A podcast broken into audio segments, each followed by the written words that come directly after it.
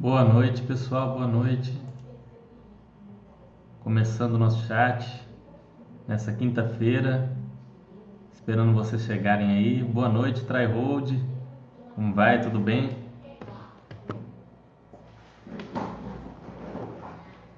Vamos lá.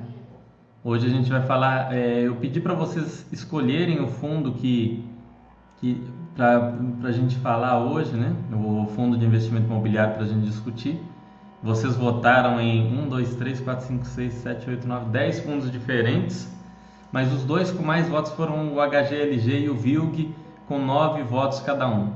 Como o HGLG é um fundo que a gente fala sempre, que tem muitos chats, que tem muito conteúdo, para ter alguma diferença, eu peguei o VILG, que é um fundo mais novo, um fundo que a gente até hoje produziu menos conteúdo, para falar dele, mas depois a gente pode falar também do HGLG, quem sabe no próximo chat em um próximo momento falar sobre o HGLG, mas hoje a gente vai falar do Vinci Logística, VILG. Boa noite, 1080p, áudio e vídeo ok. 1080p é um, é um nick de respeito, né, para falar sobre qualidade de áudio e vídeo. Obrigado. É, vou dar um tempo, pessoal, para a turma ir chegando, para a gente tratar do nosso tema principal, mas enquanto isso, vocês querem deixar uma pergunta, falar de finanças pessoais, renda fixa, fundos imobiliários. Estou à disposição. Eu sempre gosto de tirar aqueles cinco minutos, né, para o pessoal ir chegando e recebendo a notificação no celular, no ou aqui dentro da própria Baster para que a gente possa tratar dos assuntos sem que ninguém perca aí o início. Mas hoje o tema vai ser por escolha de vocês, por votação. A gente abriu uma votação para escolherem qual fundo discutir. Ganhou o Vinci Logística VILG 11 é, vou tentar trazer o pessoal da Vinci para falar só sobre o VILG depois, já que eu vi que é um fundo que vocês têm muito interesse, então a gente vai, vai falar dele, vai tentar trazer o gestor aí também no futuro. Boa noite, F. Romeu, como vai? Tudo bem? Bom, pessoal, estou à disposição de vocês nesses primeiros minutos. Aproveitem, perguntem. Depois a gente vai entrar no tema VILG e aí as perguntas, os as discussões, as nossas análises aqui vão se basear pura e simplesmente no Fundo de Investimento Imobiliário Vinci Logístico VILG 11.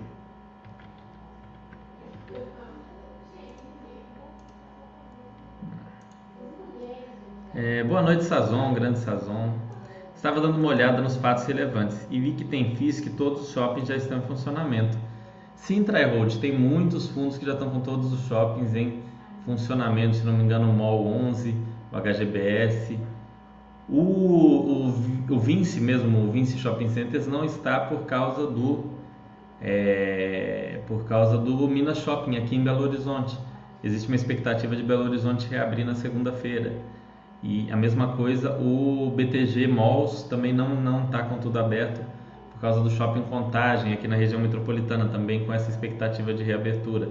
Então já está quase tudo funcionando, mas um funcionamento normal, né, com o horário cheio, com as pessoas podendo ir na praça de alimentação e ao cinema ainda vai levar algum tempo, ainda não vai ser agora.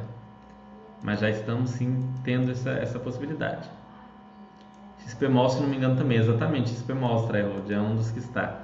Quais fatores você deve considerar para entrar numa subscrição de FIIs? Legal, F, meu, ótima pergunta, porque é um momento que está tendo muita subscrição e é uma dúvida normal de vocês, uma dúvida recorrente. Bom, vamos lá.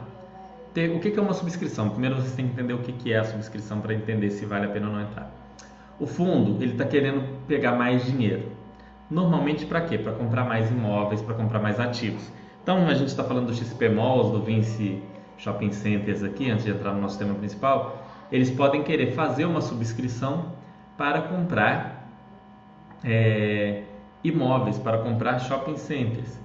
Então ele vai lá, faz uma nova emissão de cotas e você pode fazer a subscrição. Você, como cotista, tem direito a fazer a subscrição numa proporção que vai ser estabelecida ali, dependendo do quanto de dinheiro eles estão querendo levantar. O VILG, que é o nosso tema principal hoje, ele está em meio a um processo de emissão de cotas de subscrição, na casa de 40% do tamanho dele. A gente vai até falar disso. Então, como é que eu sei se eu vou participar ou não da emissão, se eu vou subscrever. Primeiro, você está muito concentrado nesse fundo. Se você está muito concentrado, é melhor você não participar porque você vai aumentar muito o risco da sua carteira. Então, esse é um ponto que você deve considerar. Segundo, o preço da subscrição está abaixo do preço de mercado, do preço que você compra no home broker. Quando eu digo abaixo, é um abaixo, ok, por exemplo, se está sendo negociado no home broker a 100 reais, pô, uma subscrição a 98, 97 tá, é abaixo. Agora uma subscrição a 99 e 98 não é uma subscrição abaixo. Então está abaixo, 1, 2% pelo menos abaixo do valor de mercado, ou seja, controle de risco e está abaixo do valor. Você acha que faz sentido aquela emissão dentro do fundo, dentro do, do, do, do crescimento ali da indústria? Eu acho que a maioria faz porque a gente, eu gosto de ver os fundos crescerem, eu gosto de ver a indústria de fundos imobiliários crescer. Então esse terceiro critério normalmente os fundos passam, né? Qual que é o histórico daquele gestor de alocação das, das emissões? Foi uma, uma boa alocação, uma alocação feita de maneira é, inteligente, de maneira racional? Sim, mais um ponto a favor. Se tudo isso foi favorável, você entra. Agora, se algum desses pontos não foi, é melhor você não entrar, ok? Se você acha que as alocações do gestor é ruim, você nem deveria ter comprado num primeiro momento o, é, o fundo. Mas é, se você comprou e viu que ele está fazendo alocações interessantes, que ele está fazendo tem uma subscrição abaixo do preço e não está excedendo o seu controle de risco, vai lá, pode subscrever com tranquilidade, porque você vai estar tá aumentando a sua participação em um, em um ativo de valor. Isso é o mais importante. Tryhold perguntando aqui de novo, sou novo em FIIs, mas vejo que a emissão de cotas como algo positivo, pois acaba aumentando a diversificação do fundo em imóveis, por exemplo. Também vejo dessa forma, Tryhold. Existe o fundo que faz a emissão e compra imóveis piores do que o que tinha na carteira do fundo, é chamado diversification. Esse é um risco que se corre quando o fundo faz emissão. Então, quando o fundo faz isso é ruim, não é, não é legal. Mas quando o fundo faz a emissão é, com o objetivo de crescer, de comprar ativos de valor, diversificar em regiões do país, em imóveis e tudo mais, é sempre bom para o cotista porque você reduz também o risco do inquilino. Mais imóveis significa mais inquilinos, significa mais possibilidade de vagar um imóvel, mesmo assim você está recebendo uma renda parecida com a que você recebe. Então é, é algo interessante de você trabalhar. Charito falando que o VILG 11 é novinho, sim, é um fundo bem novo, é de 2018. Eu me surpreendi com os votos de vocês nesses dois fundos, que são fundos grandes, HGLG e VILG. Eu achei que vocês iam pegar algo fora um pouco do padrão, algo diferente. E não foi o que aconteceu. Bom, é, vamos lá, vou começar o nosso tema então. Bom que eu vou entrar um pouco mais em subscrição ao longo da nossa conversa aqui, porque a gente vai para o mural do VILG, do VILG daqui a pouco. Mas agora eu vou falar com você sobre sobre o Vamos lá, falando um pouco sobre fundos de logística, aí vocês olham aí, não tem nenhuma imagem de logística, né? Eu tenho que mudar esse meu template, que aqui tem o Gran Plaza, o Vince Shopping Centers, o HGPO, CSHG Prime Office, o Edifício Galeria e o FMOF, né, o Memorial Office, e o outro, não me lembro ao certo, acho que é o Torre Almirante. Então não tem aqui nenhum imóvel de é, logística. Então a gente vai tratar sobre FIIs de logística. E aí veio aqui que o Nico, o Nico ele trouxe essa informação do, do, do estudo de viabilidade, se não me engano, do, do novo fundo que é o Pátria Logística. O Pátria é o mesmo daquele daquele PAT que o, o pessoal chama de Patricinha, né? que é o, o Fundo Imobiliário de Lages, é a, é a, mesma gestora que a Pátria. A Pátria está lançando o Pátria Logística e aí ela fez esse documento fantástico aqui que vai servir para a gente dar uma olhada nos fundos de logística em geral para falar sobre o fundo dela. Então, começando aqui pela divisão de portfólio por regiões do Brasil. Vejam que a maioria é muito concentrada no Sudeste, né? principalmente Rio de Janeiro, São Paulo, um pouco aqui em Minas Gerais. É, o, o Pátria mesmo vai ser todo, ele é um fundo que está fazendo IPO, vai estar tá todo na região Sudeste. XPIN está no Sudeste, SDI Logística no Sudeste. E aí os outros já começam a diversificar. O BTG, o BTG Logística tem um pouquinho no Sul, o HGLG tem um pouquinho no Sul, O Bresco tem um pouco no sul, o LVBI também, o Vilg tem um pouco mais no sul, Vilg que a gente vai ver em detalhes o portfólio dele aqui daqui a pouco. É, o fundo do Banco Inter aqui tem um, um, um percentual razoável no centro-oeste. O XP Logística tem aqui Nordeste, Sul e Sudeste, também é um fundo que tem uma diversificação regional um pouco maior. E a gente tem aqui o Oro GGR, que é o mais diversificado de todos, com imóveis no Centro-Oeste, é, no Sudeste, no Nordeste e no Sul.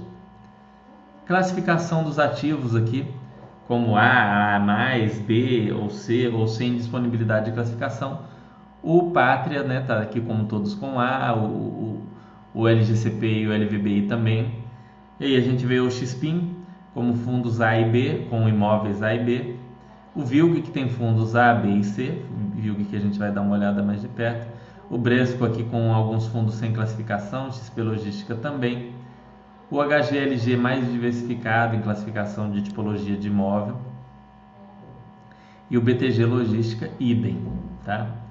Então a gente vê aqui, o PTG Logística está muito concentrado em imóveis de qualidade um pouco inferior à qualidade C. Ok? Contratos atípicos, quanto do, do fundo são contratos atípicos? No GGR, 100%. Esse Pátria vai ser 96% e a gente vê aqui o VILG, que é o nosso objeto, 57%. E outros aí como o HGLG, que vocês também votaram muito, está quase meio a meio, 44%. A tendência dos fundos de logística é nascer é, concentrado em contratos atípicos e na medida que o fundo vai envelhecendo, os contratos atípicos vão perdendo representatividade, que é o que aconteceu aqui com o HGLG ou com o SDI Logística, ou seja, começaram lá 80, 90, 100% de contratos atípicos, hoje esse percentual representa bem menos da receita do fundo. Prazo remanescente versus percentual da receita. Tem aqui, ó, acima de 2023, o oro GGR está todo acima de 2023 depois vem o HGLG e o VILG está aqui com 20% em 2022, um pouquinho aqui nesse ano e no ano que vem também mais ou menos 10% e 70% depois aí de 2023. A gente vai dar uma olhada no vault do, do, do fundo, né? o Pátria vai estar tá aqui situado nesse nível. Eu agradecer ao Nico, não sei se o Nico veio hoje para o chat, mas muito bacana ele ter passado aí esse, esse documento que ele encontrou no, no lançamento aí do Pátria mas que traz esse comparativo muito legal. Né? E o que, é melhor então, Fernando? Olhando aqui, qual que desses fundos que é melhor? Não tem melhor. A gente consegue ver uns riscos. Ó. Esse fundo está muito preso ao risco do contrato atípico, né? que é o Oro GGR, né? o, GGRC, GGR Copevi. Mudou de nome tantas vezes, eu nem sei como chama mais. Já, por exemplo, um SDI Logística, se você for olhar, ele tem outros riscos da questão da BR Foods, né? Sadia, Perdigão, que ocupa os imóveis dele é, imóveis refrigerados, são imóveis muito específicos. É, a classificação de ativos, a gente pode olhar com não tão bons olhos o, o BTG Logística frente a um, a um XP Logística, que está mais aqui num, numa qualidade maior, ou a um VILG, né, que está em 65% de uma qualidade maior, ou, ou outros aí, HGLG, que é mais diversificado. Ele, a princípio, está um pouco com menos imóveis AA ou A e B. E a divisão de portfólio, quem está mais bem diversificado em regiões é o Oro GGR. Isso não necessariamente é tão bom, porque a região sudeste ainda é o maior centro logístico, comercial e financeiro.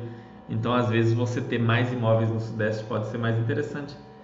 É, mas é um, é um dado interessante de diversificação. Né? A economia do Brasil espera-se que no longo prazo fique menos concentrada no sudeste e a gente tem aí desenvolvimentos mais regionais, mais pontuais nas diversas regiões.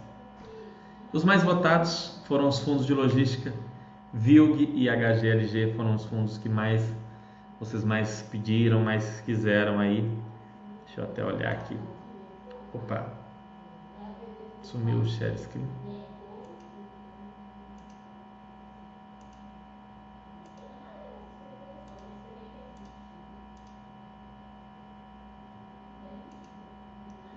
Então, voltando aqui, vocês, vocês conseguiram ver? Deixa eu ver como é que está a discussão aqui.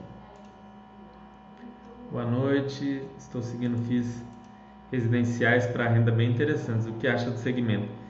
Residencial, Wagner, ainda é um pouco complicado. Eu, eu ia, eu tô querendo fazer um chat sobre o fundo residencial, mas eu devo admitir que eu ainda estou apanhando um pouco nesses fundos residenciais para entender qual que é o real diferencial deles. Eu vou fazer, porque eu estou fazendo segmento por segmento, a gente está em logística e nós vamos passar por varejo, shoppings. Shoppings a gente já falou muito, mas eu vou fazer um varejo no geral e pegar um fundo de varejo que não seja de shopping para discutir. Nós vamos fazer outros temas aí, agências, e vamos chegar no residencial. Vai ter chat sobre isso, fica tranquilo. Mas eu acho ainda que é um segmento um pouco complicado, um pouco novo demais para você traçar um diagnóstico, ok? Então vamos lá. Né? Eu mostrei para vocês aqui esse comparativo. Os mais votados foram Vilg, Vinci Logística, Fundo de Logística da Vinci Partners, com IPO em 2018, no segundo semestre de 2018. É um fundo relativamente recente, não tem nem dois anos, e já tem um patrimônio de 794 milhões, está na quarta emissão, onde ele pretende crescer 44%, então ele vai passar de 1 bilhão de reais, ele deve ir para mais ou menos 1 bilhão e 100 milhões de reais é, em imóveis logísticos. Taxa de administração desse fundo é regressiva, ele começou lá em 0,95, hoje ele está em 0,85% e passando o patrimônio de 1 bilhão vai chegar a 0,75%, que é o menor valor é, pactuado ali dentro do, do, da, do, da, da escala. E ele tem ainda uma taxa de gestão, uma taxa de desempenho de 20% do QCD e IPCA mais 6%. Ele é um fundo de gestão ativa, com prazo indeterminado e que busca logística e está focado hoje em dia mais na região de extrema MG, que é o sul de Minas Gerais, um local de fácil acesso ao interior de São Paulo, como Campinas e, e toda a região ali, Bragança Paulista, enfim, e também de fácil acesso a São Paulo capital e ao sul de Minas e até mesmo Belo Horizonte por meio da Fernão Dias. É um, é um município que fica à beira da Fernão Dias. É um fundo de prazo indeterminado, né? coloquei de novo. O VALT, que é a duração média dos contratos, está em 4 anos e meio e tem como maior inquilino hoje a Tokstok, que aluga 20% do fundo. São ao todo 10 inquilinos, é um fundo com uma boa diversificação de inquilinos e de imóveis. E a gente vai discutir um pouco mais isso. Para quem não conhece, esse é o meu livro Fundos de Investimento Imobiliário. Está disponível para todos os assinantes da Baster.com aqui sem custo. Você vai lá em Baster Blue Livros, baixa esse livro gratuitamente para você ler, para você entender um pouco melhor a análise. Se você não é assinante, entra aqui, procura conhecer a Baster, mas o livro também está disponível lá na Amazon.com para compra, para aquisição. Vamos para o mural né, do Vilg, para a gente começar a analisar ele um pouco mais. É... Trairoide perguntando se os FIIs no Brasil. Vou responder a pergunta dele antes da gente ir para o mural. É uma pergunta interessante. É, ele perguntou o seguinte: Você acha que os FIIs no Brasil estão muito limitados aos setores de logística, shoppings e de logística, shoppings e lajes corporativas? Sim e não. Eles estavam até pouco tempo atrás, mas agora tem ocorrido emissão de fundos com propósitos diferentes, como silos. Né? A gente vê aí silos onde tem sementes e, e outros produtos aí, commodities agrícolas. Além disso, é, a gente tem os fundos de de, os fundos residenciais, como o Wagner falou, a gente tem os fundos de varejo que tem lojas de rua, né? essas grandes lojas da Centauro, C&A, restaurantes. Então está expandindo esse mundo, tá? A gente está no momento essa, essa essa indústria ela está ainda, ela é muito nova, ela é muito jovem, então ela está no momento de crescimento.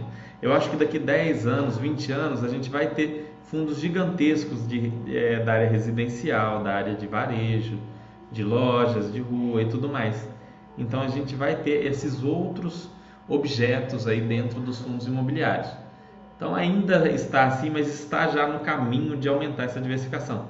Nem chega perto dos Estados Unidos com os REITs, que tem REITs de, de antenas, tem REITs de, de pequenos storages, tem REITs residenciais, REITs logísticos, REITs de de hospitais, né? Aqui no Brasil a gente tem hospitais, mas todos são monos, são fundos pequenos, lá tem multi, então assim, ainda está muito longe de, de, chegar no patamar de lá. Lá tem REIT de, de, dessas centrais é, como é que fala, desses, dessas centrais de informática, né, onde ficam servidores.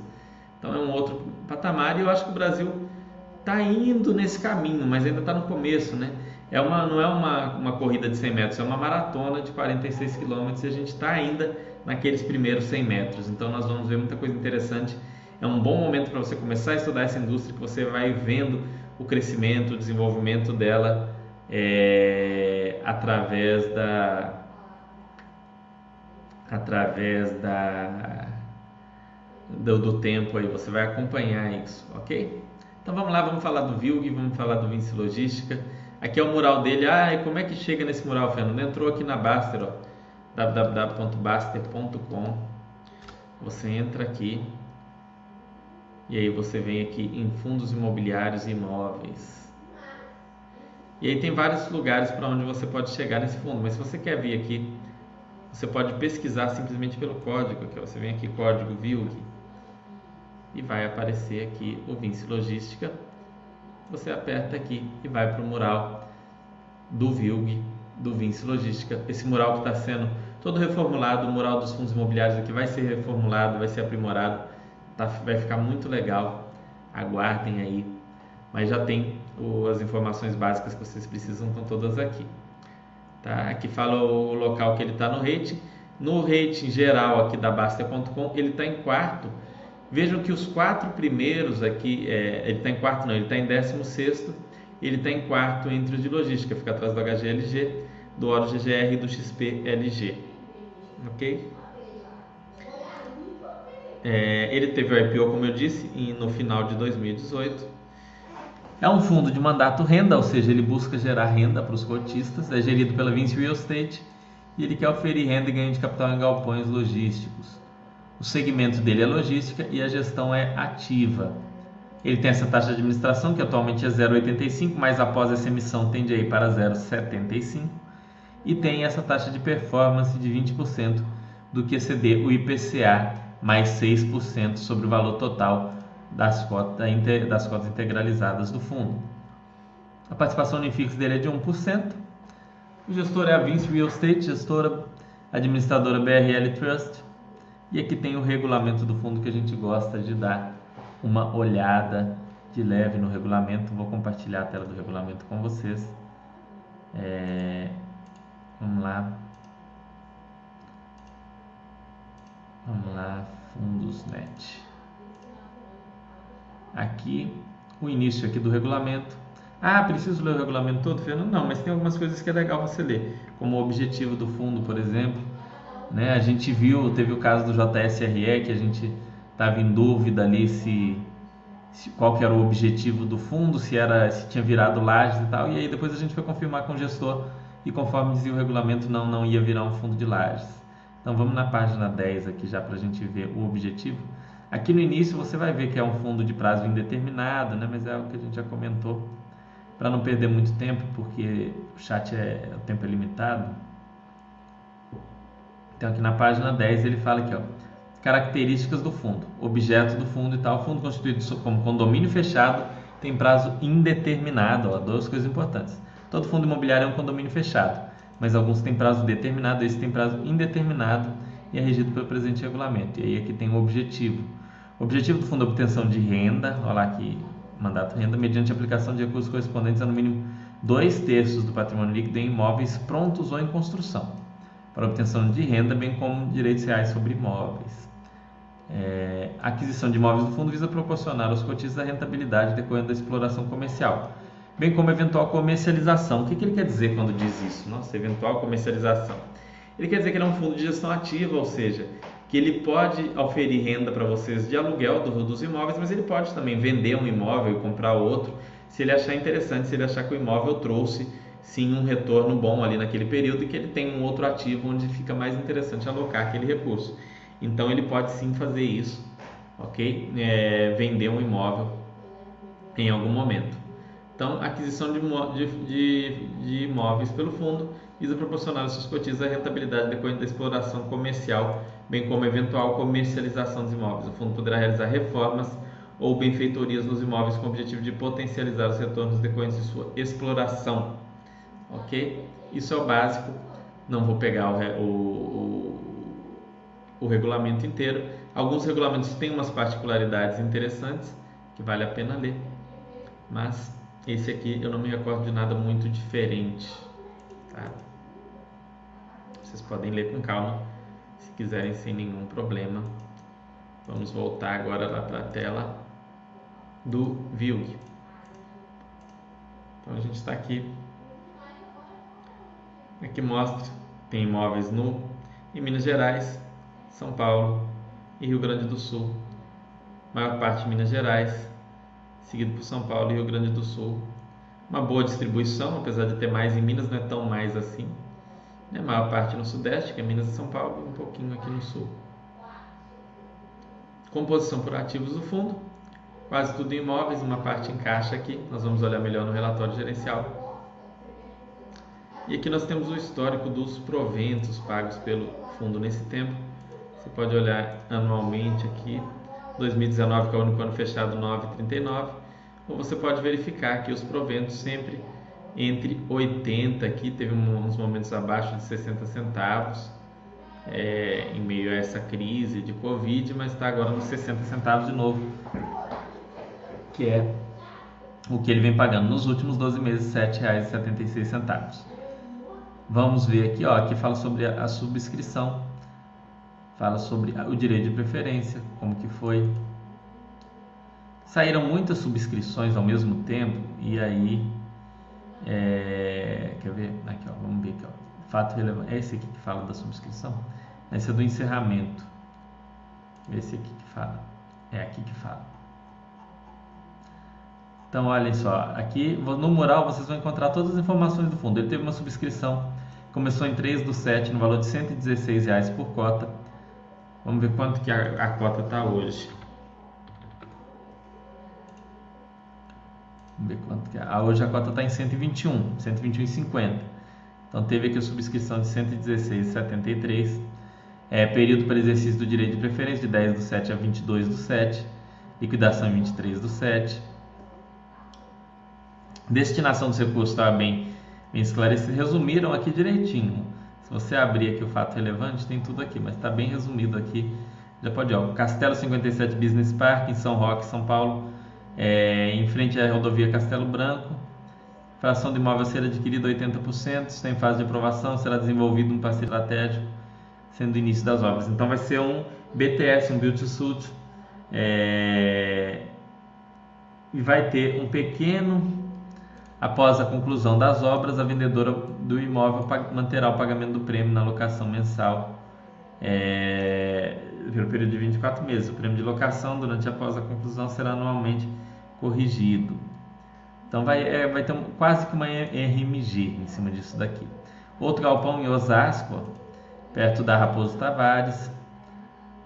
O fundo também pretende comprar é, 80% para atender o conceito last mile. Para quem não entende, o conceito last mile é o conceito de você entregar o produto o mais rápido possível para quem compra. Então, uma pessoa compra pela internet um produto na Magazine Luiza, ela comprou à noite, ela quer receber no outro dia de manhã, no outro dia à tarde, o mais rápido possível. O mesmo vale para a Amazon e outras empresas do setor. Por sinal, o Vilg tem como uma forte locadora também o próprio Magazine Luiza. É, prêmio aí de locação também anualmente corrigido. O fundo receberá um prêmio de locação mensal durante o período de, de construção. O Extremo Business Park 1 da Stock ele já tem um percentual desse imóvel, vai comprar mais 21 a 33%. Possui alto padrão construtivo, pé direito livre de 12 metros. Explica aqui tudo sobre esse imóvel, é um imóvel que ele já tem. Então tá bem claro aqui para onde vai esse recurso. O, o Putz aqui, né? Um dos ele falou, ah, eu acho bacana que eles deixam bem claro a destinação dos recursos. Isso é uma coisa realmente muito bacana quando tem uma emissão e os caras falam que vão fazer com dinheiro. Você não está assinando cheque em branco. Você está assinando um cheque para eles comprarem esses imóveis lá em São Roque, lá em Extrema. Então você sabe para onde esse dinheiro vai, ok? E é uma ICVM 476 também. Teve até uma pergunta aqui, ah, o que é uma ICVM 476? É uma, é uma emissão destinada a investidores profissionais, ou seja, aqueles que têm CNPI ou mais de 10 milhões de reais, ou também né, ela dá direito de preferência aos atuais cotistas do fundo. Então, para participar da emissão, ou você teria que ser cotista do fundo quando do anúncio da emissão, ou ser um investidor profissional ter mais de 10 milhões de reais, ou então ser um, um, um CNPI, ok? Tem que ser investidor profissional para participar. Deixa eu ver se vocês estão perguntando mais aqui.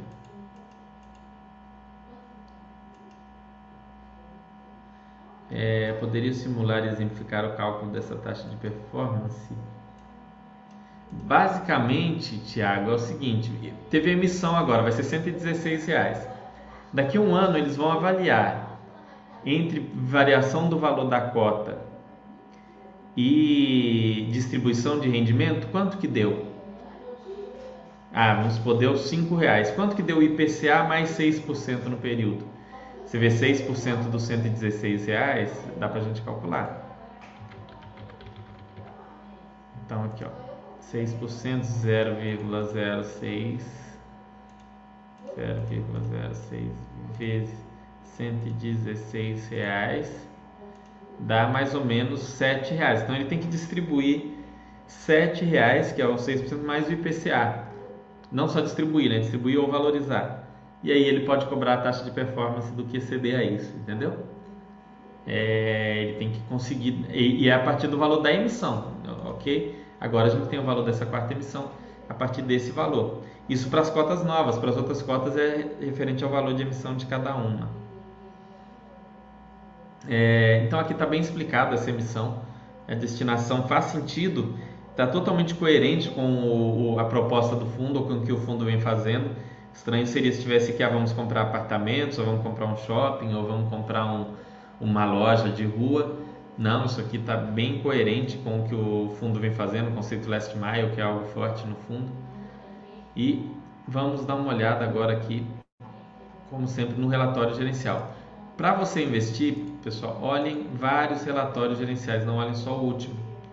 Esse está até com um comentário aqui, fui eu que comentei, ó Olha o comentário que eu fiz. Média ponderada de vencimento dos contratos, valor de 4 anos e meio. Inadimplência líquida em maio foi de menos 2,3 devido ao recebimento de inadimplências passadas, ou seja, mais gente pagou o que estava devendo do que ficou, do que novas pessoas ficaram em atraso. Taxa de ocupação permanece em 100%, ou seja, sem vacância. Resultado foi equivalente a 72 centavos por cota. O resultado dos imóveis totalizou o equivalente a 81 por cota. O fundo encerrou o mês, após a distribuição de rendimentos, uma reserva de resultado não distribuída de 926 mil, equivalente a 3 centavos por cota, sendo que parte desse resultado será utilizado para despesas financeiras que envolvem pré-pagamento de parte das obrigações do fundo. Esse fundo faz algumas compras com um certo nível de alavancagem, com CRI. Um nível baixo, mas é algo que pode ser interessante, apesar de trazer algum risco a mais para o fundo, mas pode ser interessante para trazer um retorno maior para os cotistas. O fundo conta com nove ativos logísticos e 10 inquilinos, sendo que o maior inquilino, Tokstok, é responsável por 20% da receita do fundo. 46% dos contratos são atípicos e 62% dos ativos são localizados em Extrema MG, bem concentrados ali no município de Extrema. Eu conheço bem essa região, pessoal, porque eu já morei lá perto. Então, assim, é um local muito estratégico, porque dali, se eu tenho um galpão em Extrema, para fazer uma entrega no interior de São Paulo é muito fácil. Para fazer uma entrega em São Paulo capital é muito fácil. E para eu fazer no sul de Minas também. E até aqui em Belo Horizonte é uma estrada muito boa, apesar de ter uma distância maior. Então é um local bem estratégico. Faz... Uma das coisas que eu achei interessante nesse fundo quando ele saiu foi ele buscar esse município de extrema, que agora outros fundos buscam, mas na época não era tão comum. Então vamos ler esse relatório aqui por completo. Vamos abrir aqui esse arquivo. Vou pegar aqui e compartilhar a tela do relatório para.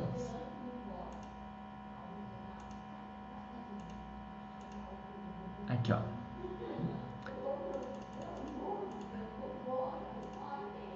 Aqui. Vinci Logística, relatório de desempenho mensal de junho de 2020.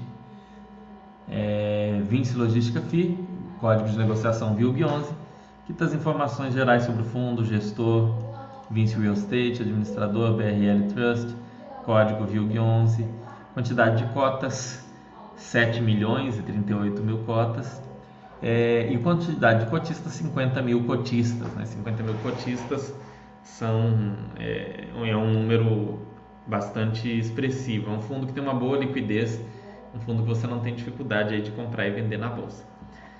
Ele tem aí é, o segmento de atuação logística, é bem claro, tem alguns fundos que você pode até ficar em dúvida nele, não, ele é bem claro, é um fundo de logística. O valor de mercado estava em 30 do 6, 125,90, hoje a gente viu 125 e 121,50. É, e o valor patrimonial 112,86. Taxa de performance do fundo é 20% da soma dos rendimentos efetivamente distribuídos no período que excederem a rentabilidade do IPCA e IBGE, acrescido de um spread de 6% sobre o valor total integralizado das cotas do fundo. Ou seja, você corrige né, o, a cota pelo IPCA e soma esse 6%, conforme eu expliquei. Agora vai emitir por 116%. Então vai, vai ter esse, essa diferença. Cumprindo a estimativa de distribuição de rendimentos divulgada em comunicado ao mercado, o fundo distribuiu no mês de junho 60 centavos por cota. Dentro da faixa estipulada, a inadimplência ele já fala aqui que foi negativa, igual eu expliquei, porque mais gente que devia pagou do que outras pessoas ficaram devendo. É, aqui falando da rentabilidade total no mês, ele teve uma valorização de 10%. Efeito da crise causada pelo avanço do Covid-19 no Brasil continuaram limitados no fundo no mês de junho, assim como já havíamos observado no mês anterior, e permanece em linha com a nossa tese sobre resiliência do setor de galpões logísticos. Com 53% da sua receita exposta a locatários que praticam atividades de e-commerce, 14% do setor de alimentos e 5% do setor de material hospitalar, com 46% exposta a, a contratos atípicos. Então vejam que há bastante exposição ao e-commerce, como eu expliquei, do Last Mile, da venda do Magazine Luiza, da Tokstok. Você compra lá no site da Tokstok o seu banquinho, ele está lá em extrema, lá no, no, no galpão do, do Vilg, e ele chega na sua casa em São Paulo, chega na sua casa em Bragança Paulista, chega na sua casa em Pouso Alegre, chega na sua casa em Campinas, saído de lá. Aqui ele fala, durante o mês de junho, o fundo recuperou parte dos recebimentos atrasados referentes ao locatário do imóvel Airport Town Ayrton Senna, finalizando o mês com uma inadimplência líquida negativa, ou seja, uma recuperação de 2,3%. É, o fundo conta nos próximos meses com recuperações de diferimentos concedidos, ou seja, o fundo concedeu, veio essa crise né, do, do Covid, lockdown, fechamento, redução das vendas no comércio. O fundo pegou os inquilinos e falou: olha, não, tudo bem, a situação é crítica, você me paga menos aluguel agora e depois você devolve. Então vai começar a ter essa devolução nos próximos meses, o diferimento recuperado. Teve alguma recuperação de diferimento já aqui em, em, em julho, em agosto vai ter, e aí a partir do, dos próximos meses vai ter o restante.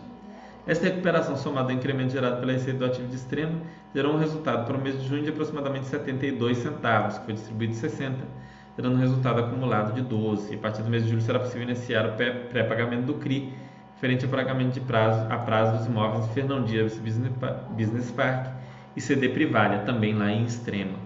Então é o que eu falei, do CRI é uma espécie de alavancagem, o fundo compra o imóvel a prazo e ao invés dele usar o dinheiro do cotista, ele, ele junta esses, esses resultados para comprar o imóvel, né? o resultado da locação, o, o que excede os 95% que ele é obrigado a distribuir, e com isso ele tem um, um crescimento orgânico e ele tende a trazer um, um, retorno maior ao cotista do que se ele não fizesse esse tipo de atividade. Então, a alavancagem bem usada ela é boa para o fundo e para o cotista. Ela não pode ser excessiva. É... Resultado do fundo em junho, 5.036, equivalente a 72 por cota. Resultado dos imóveis foi de 5.718 ou 81 por cota. Ah, Fernando, então por que, que o resultado por cota foi maior do que o resultado do fundo como um todo? Porque tem justamente essa alavancagem e aí ele tem que pagar esse resultado financeiro aqui negativo, né, que é, é de, de um centavo por cota em junho. Então ele tem que pagar o resultado financeiro negativo, tem a receita a despesa financeira menos a receita financeira, ele tem que compor aí resolver esse resultado. Então tá aí a situação do fundo bem explicado aqui. Acumulou em 2020 59 centavos aí guardados para poder para poder fazer essa distribuição e esse pagamento do CRI e eventualmente distribuir alguma coisa. E aqui vem o histórico de rendimentos. A gente pode ver que o rendimento do fundo teve uma queda, mas mais do que natural. Lockdown em março caiu em abril e maio, depois voltou né, aos níveis de março aqui de 60 centavos. E com o pagamento desse CRI, ele deve ter um aumento de novo, voltando próximo dessa casa anterior aqui com o tempo. Depende também dessa alocação desses novos recursos, de como vai ficar o cap rate. Aqui eles falam, ah, conforme detalhado no comunicado ao mercado, considerando o portfólio e situação atual do fundo em 30 de 6, ou seja, antes dessa nova emissão, estimamos rendimentos mensais distribuídos a partir de junho até o final de 2020, ou seja, nesse ano de 2020, se situe em 60 a 62 centavos por cota. A rentabilidade esperada considera a atual situação do fundo, não representa nem deve ser considerada a qualquer momento, qualquer hipótese, uma promessa. Então, pode ser que algum inquilino se complique, ele tenha que pagar menos, assim como pode ser que com essa alocação, com esses novos recursos alocados nesses imóveis, ele consiga aumentar um pouco ou tenha de diminuir durante esse período de construção. Tá? Pegando os documentos, vocês conseguem fazer até um cálculo, uma projeção aproximada. Hum, aqui, novamente, falando do, do, da rentabilidade do fundo ao longo do tempo versus o IFIX, né? o CDI, é uma parte que eu não olho muito, mas ele vem, vem trazendo um retorno acima da média do, do mercado. Carteira do fundo, patrimônio líquido do fundo era de 794 milhões e participações em ativos imobiliários eram 749 milhões. Aplicações financeiras totalizavam 124, dos quais 95 em CDI e 27 em cotas de fundos imobiliários com liquidez. É, e ele possui ainda 80 milhões em obrigações. Vejam que é mais ou menos 10% só né, do valor total que ele tem em participações em imóveis. Ele tem obrigações, é uma alavancagem bem tranquila sendo que apenas 3 milhões apresentam vencimento ainda no ano de 2020. Então, apenas 3 milhões apresentam vencimento é, no ano de 2020. Ele está ainda com um, um duration bem tranquilo.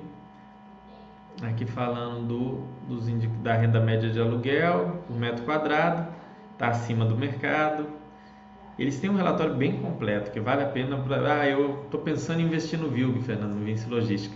Pega esses relatórios para ler. Houve no, no, passado, o pessoal criticou um pouco a falta de informação em alguns relatórios do Vinci Shoppings, né, quando falava do CEIs de lá e tal.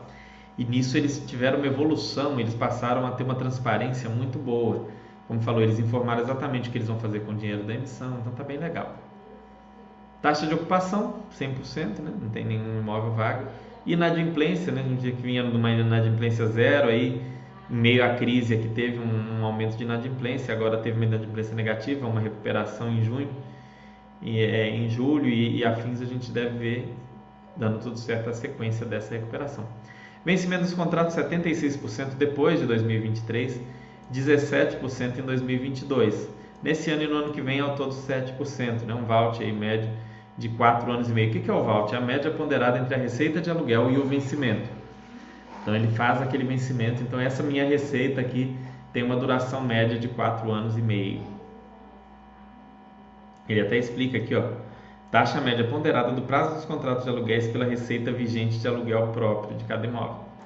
Maioria dos imóveis aí com locação corrigida pelo I, pelo IPCA, 89% pelo IPCA e 11% pelo IGPM. Ele inverteu as cores do IPCA com IGPM aqui e aqui, isso não ficou tão legal. É, falando aqui, ó, é, correções principalmente em janeiro e abril. Abril é o mês que mais corrige aluguéis, a gente tem 54% dos aluguéis corrigidos em abril, nos meses, no mês de abril. Tempo de aviso prévio, médio, que é, que é estabelecido em contrato, a maioria é seis meses, ou seja, sou inquilino, quero sair, eu tenho que avisar com pelo menos seis meses de antecedência. Aqui é interessante o tipo da multa, ó, três aluguéis, seis aluguéis, você que mora em um imóvel residencial é acostumado com essas multas. Ah, tem uma multa que eu tenho que pagar de três aluguéis, tem que pagar uma multa de seis aluguéis. Então aí você tem que olhar direitinho qual que é a multa quando você aluga um imóvel residencial. Nos contratos atípicos de imóveis de logística, normalmente a multa é tudo que falta pagar seja saldo remanescente. Aqui 46%, são no caso os contratos atípicos, tem que pagar o saldo remanescente. Ah, eu saí, meu contrato é de dois anos, então você tem que pagar todos os aluguéis para esses próximos dois anos. No, no restante aqui, ó, seis aluguéis, três aluguéis e quatro aluguéis. Tipo de garantia, outros, seguro fiança, carta fiança. é, são garantias comuns de aluguéis. Né? O valor da garantia, no maior caso, são 12 aluguéis, então uma garantia bem robusta. Ok? E detalha bem isso daí. E aqui é legal essa parte que mostra os inquilinos. Ó. Você tem aqui Ambev, Grupo Magazine Luiza. O Grupo Magazine Luiza é o segundo maior inquilino, com 16%. Toque Stock, você que provavelmente já comprou talvez algum móvel na Toque Stock ou na Privalia, também são dois grandes inquilinos. Você que talvez tenha bebido aí, talvez hoje mesmo, algum produto da Ambev. A Ambev é uma grande inquilina do fundo. AGV Logística, Fenza, né? também está aqui. Fenza é a que faz a distribuição da Coca-Cola. Kremer está aqui também. Pet Love, Pet Love deve te mandar um, se você tem pet, você deve receber e-mails deles de vez em quando te oferecendo uma casinha de cachorro ou um saco de ração, também é um, um inquilino representativo, Foxconn e essa Imbecor Produtos de, de Beleza, que é uma empresa que eu não conheço, esse produto de, de beleza está sempre vendendo. Então são esses os inquilinos. Tem outros 10 inquilinos que representam em média 1% cada um. Veja que está bem diversificado é, talvez aumente um pouco a participação da Tokstok agora, porque vocês viram que nessa nova emissão eles pretendem comprar um pedaço a mais desse imóvel da Tokstok, mas vão comprar outros imóveis também, talvez com outros inquilinos, e isso daqui mude, que é bem interessante. Segmento de atuação: material, alimento, bebidas, transporte, eletroeletrônica e e-commerce. Contratos atípicos, 46%, típicos 54%. Eu gosto, isso é uma opinião minha, pessoal. Eu não gosto daquele fundo que é 100% contrato atípico, com um ano, por exemplo, 2030 vai acabar tudo e Deus sabe lá o que, vai acontecer do fundo, porque aí acabou os contratos, a gente não sabe se o inquilino estava usando como uma, uma, uma como uma operação de crédito aquele contrato atípico, ele vai falir, ele vai sair e vai fechar o imóvel. Você fica naquela insegurança quando é 100% atípico. Quando tem mesclado típico com atípico, eu acho que é melhor, porque o atípico ele tem aquela aquela questão da tipicidade, da correção todo ano, da não renegociação do aluguel, mas o típico serve para você sentir a qualidade dos imóveis, se os imóveis são aqueles imóveis que se sair o inquilino vem outro, que está legal. Então isso daqui eu, isso é uma opinião minha. Tem analista que eu já vi falando, ah, eu gosto de contratar típico porque durante um tempo é tudo previsível. Mas eu, como eu tenho uma visão muito de longo prazo, eu não gosto daquela coisa puramente atípica. Então eu acho que isso aqui é uma combinação muito legal. E a gente tem aí a predominância aqui em MG, como eu falei para vocês, lá no sul de Minas, na cidade de Extrema. Se você não é de, de Minas ou não é do, do, daquela região de São Paulo que faz divisa ali, pesquise um pouco sobre Extrema, mas fica numa região muito boa, de muito fácil acesso ao interior de São Paulo e ao sul de Minas, que é um local bem adequado. Tem imóvel também no Espírito Santo, São Paulo e Rio Grande do Sul. E nós vamos olhar aqui, ó, Extrema Business Park, lá na cidade extrema, a participação do fundo nele é 66,83%. É esse imóvel que ele quer comprar o restante, ó. ele quer comprar até 33% e ficar com o total do imóvel alugado pelo Tokstok. E aqui tem um, um, uns códigos aqui, LCP, ele explica aqui, ó, L, localização estratégica, e-commerce, condomínio logístico, parceria estratégica e BTS. Nesse caso não é BTS, então é um contrato típico. Então vejam que é, é um, um, um imóvel bastante estratégico para Tokstok e sem dúvida, é um, pela, pela localização, ele é. Esse aqui é alugado para o grupo Magazine Luiza, Intercom Pet Love e Stock Tech. Ele tem 100% desse imóvel. Esse já foi built to suit, então era um contrato atípico. Tipo, tanto tipo da locação atípico e atípico lá tem. Também logística, e-commerce, é, condomínio logístico, é, um, é o mesmo condomínio aqui. CD Cachoeirinha, em Cachoeirinha, no Rio Grande do Sul, ele já não é, é um imóvel built to suit, ele é um imóvel aqui que ele tem logística, e-commerce, condomínio e parceria estratégica.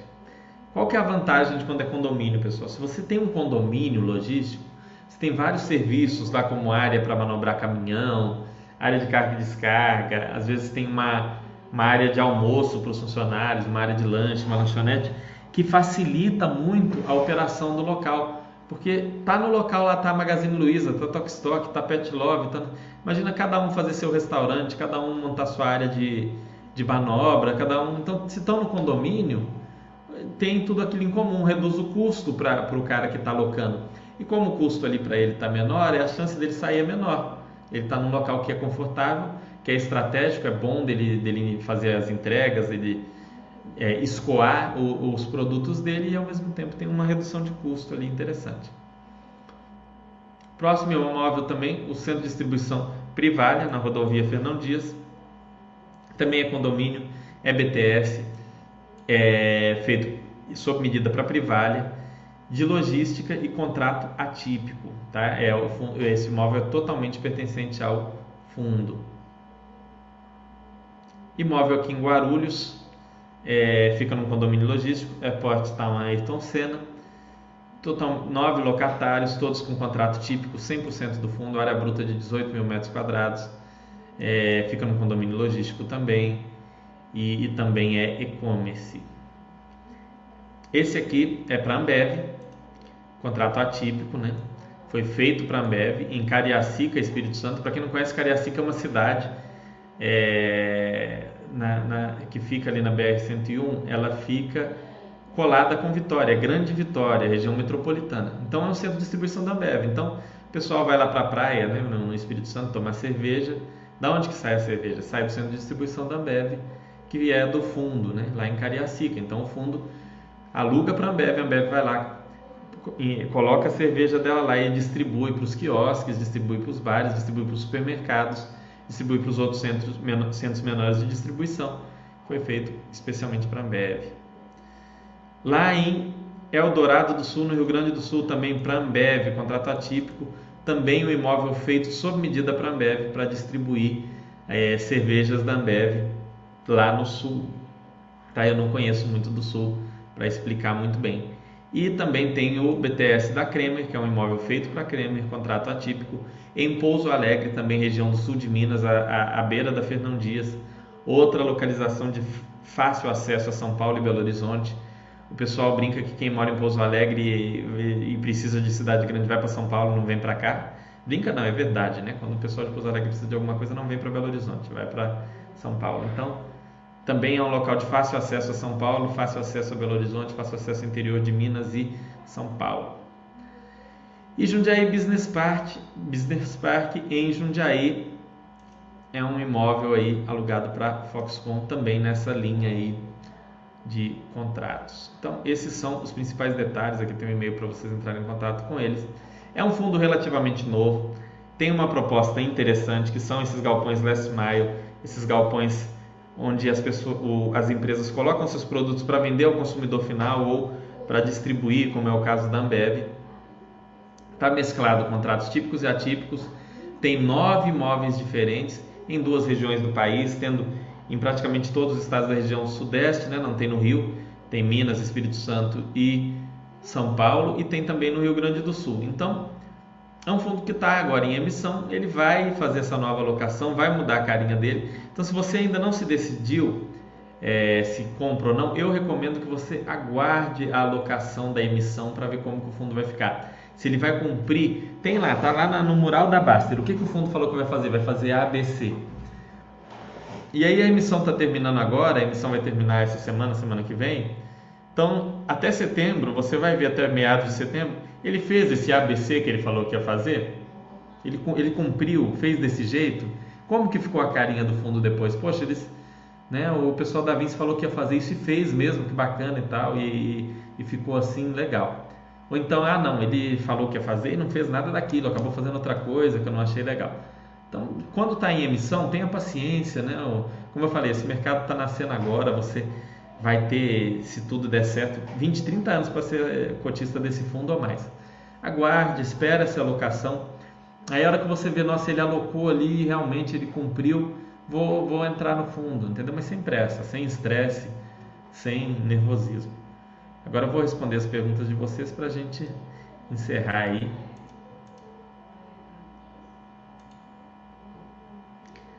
Hum... Se aplica sobre a variação do preço da cota? Não, não é apenas a variação do preço da cota. Tem, você soma o quanto a cota variou com os rendimentos distribuídos. E aí, se isso der mais de IPCA mais 6, paga a taxa de performance, de uma maneira bem simplificada. Se der menos, não paga, entendeu? é, é a valorização e o rendimento distribuído, ok? Poderia simular o cálculo da taxa. É, nossa, simular o cálculo da taxa dá um, um pouquinho de trabalho. Bom, vamos lá. Vou, vou mostrar para vocês. Vou tentar fazer aqui. Vamos lá. Vou fazer isso aqui. Aí eu, deixa eu ver se tem outra pergunta aqui. Depois eu já vou encerrar então. Taxa de performance me dá calafrio. Eu não vejo problema em taxa de performance. O que, que eu vou explicar para vocês aí sobre taxa de performance? É importante esse, esse assunto. É um assunto interessante, é um assunto geral, mas é um assunto importante. É, a taxa de performance, pessoal, quando a gente fala de taxa de performance, ela não pode ser uma coisa absurda. Por exemplo, eu vejo fundo que cobra assim, ah, X% do que excedeu o CDI. Aí tem um fundo que cobra 50% do que excedeu o CDI como taxa de performance. Eu vejo isso como totalmente absurdo. Eu vejo isso como totalmente absurdo. Agora, IPC, 20% do que exceder IPCA mais 6. Ou seja, é uma taxa de performance que alinha o interesse do administrador de trazer mais rendimento com o interesse do cotista. Então, eu acho que uma taxa de administração menor com uma taxa de performance pode sim alinhar interesses. Não que eu acho que deva ter a taxa, se não tiver, não é problema, mas tendo não é necessariamente um problema desde que ela tenha uma lógica, né? É, ah, é um fundo de fundo, aí o fundo de fundo fala assim, 30% do que excedeu o CDI, isso é um absurdo, né? O CDI é a princípio a taxa livre de risco, então teria que ser 20% do excedeu o IFIX, 30% do excedeu o IFIX, porque o objetivo do fundo de fundo deveria ser superar o IFIX. E é, quando a gente fala de um fundo de, de de papel, pode usar como indexador do CDI, mas 100% do CDI não, não é legal. Tem que ser o que passar de, sei lá, CDI mais 1, CDI mais 2, o que passar ele te cobra 10%, cobra 20%, CDI mais 3, CDI mais 4. Agora, quando ele cobra 50% do que é do que excedeu o CDI, eles estão metendo a mão grande em você. Então já é um, um, valor que não. Tem um fundo que cobra isso, 50% do que excedeu o CDI. E ele não tem conseguido superar o CDI, então ele nem tem cobrado isso.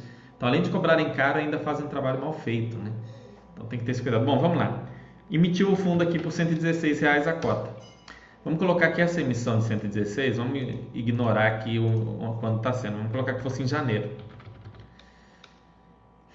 Aí, eles calculam isso aí na base semestral, mas para simplificar o nosso cálculo, vai ser a mesma coisa só que na base semestral, então faz proporção. Então vamos lá, lá em dezembro, eles vão olhar, aí em dezembro o fundo distribuiu, o fundo distribuiu vamos colocar, está é, tá distribuindo, ele falou 62 centavos ao mês, né? 0,62 vezes 12, R$ 7,44. Além disso, a cota do fundo foi para 121. Olha aí, a cota do fundo foi para 121, que é o que está hoje mesmo. 121,50, né? Vamos pôr 121,50. Então, no total aqui, você tem 128,94 versus 116. Então, o que o fundo trouxe aqui para o cotista, basicamente para o cotista que comprou aí na emissão, foi 11%. 11%. Aí ele fala IPCA mais 6. Então 6 é um valor dado. Né? Ah, 6%.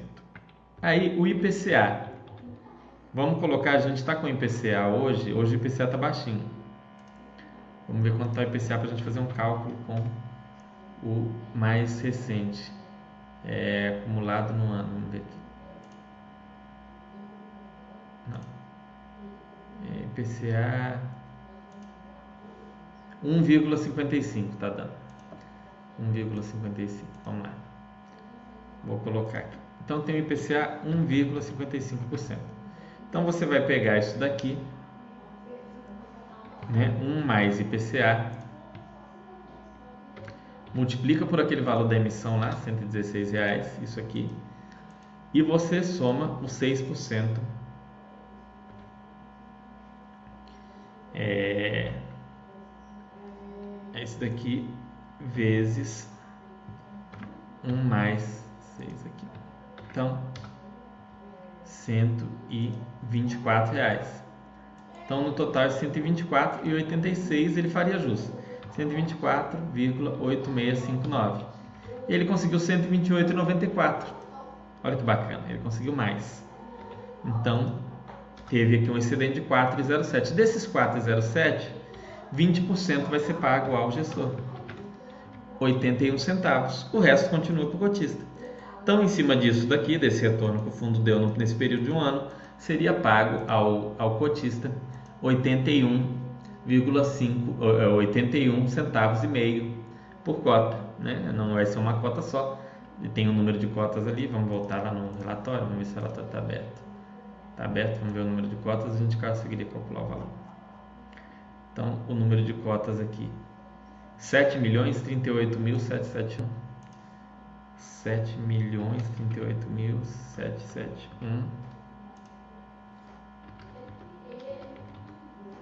igual a esse vezes esse. Então, pagaria aí 5 milhões e 700 mil de taxa de performance para o fundo. Entenderam? Deixa eu ver se ficou claro. Ficou claro? Entenderam? Respondam. Você sabe se haverá rateio de sobras de direito de preferência para o cotista que pediu mais do que o percentual de direito? Já teve o rateio, Boaventura? Já teve o rateio. Tá? Foi na proporção de, de 70% do que você do que você tinha direito a princípio. Já teve o rateio, sim.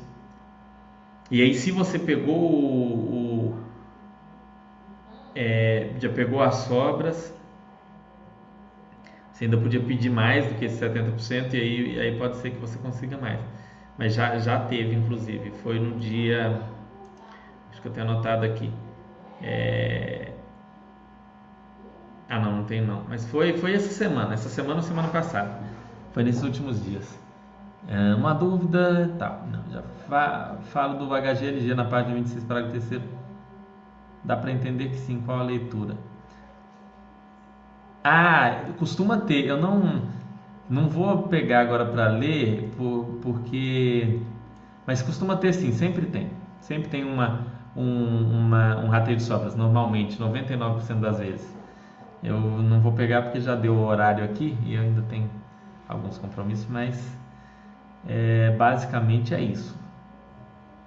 Mas a performance não deveria ser sobre o valor de mercado, sobre o valor da emissão de induz o fundo emitir mais barato, que prejudica o dos cotistas.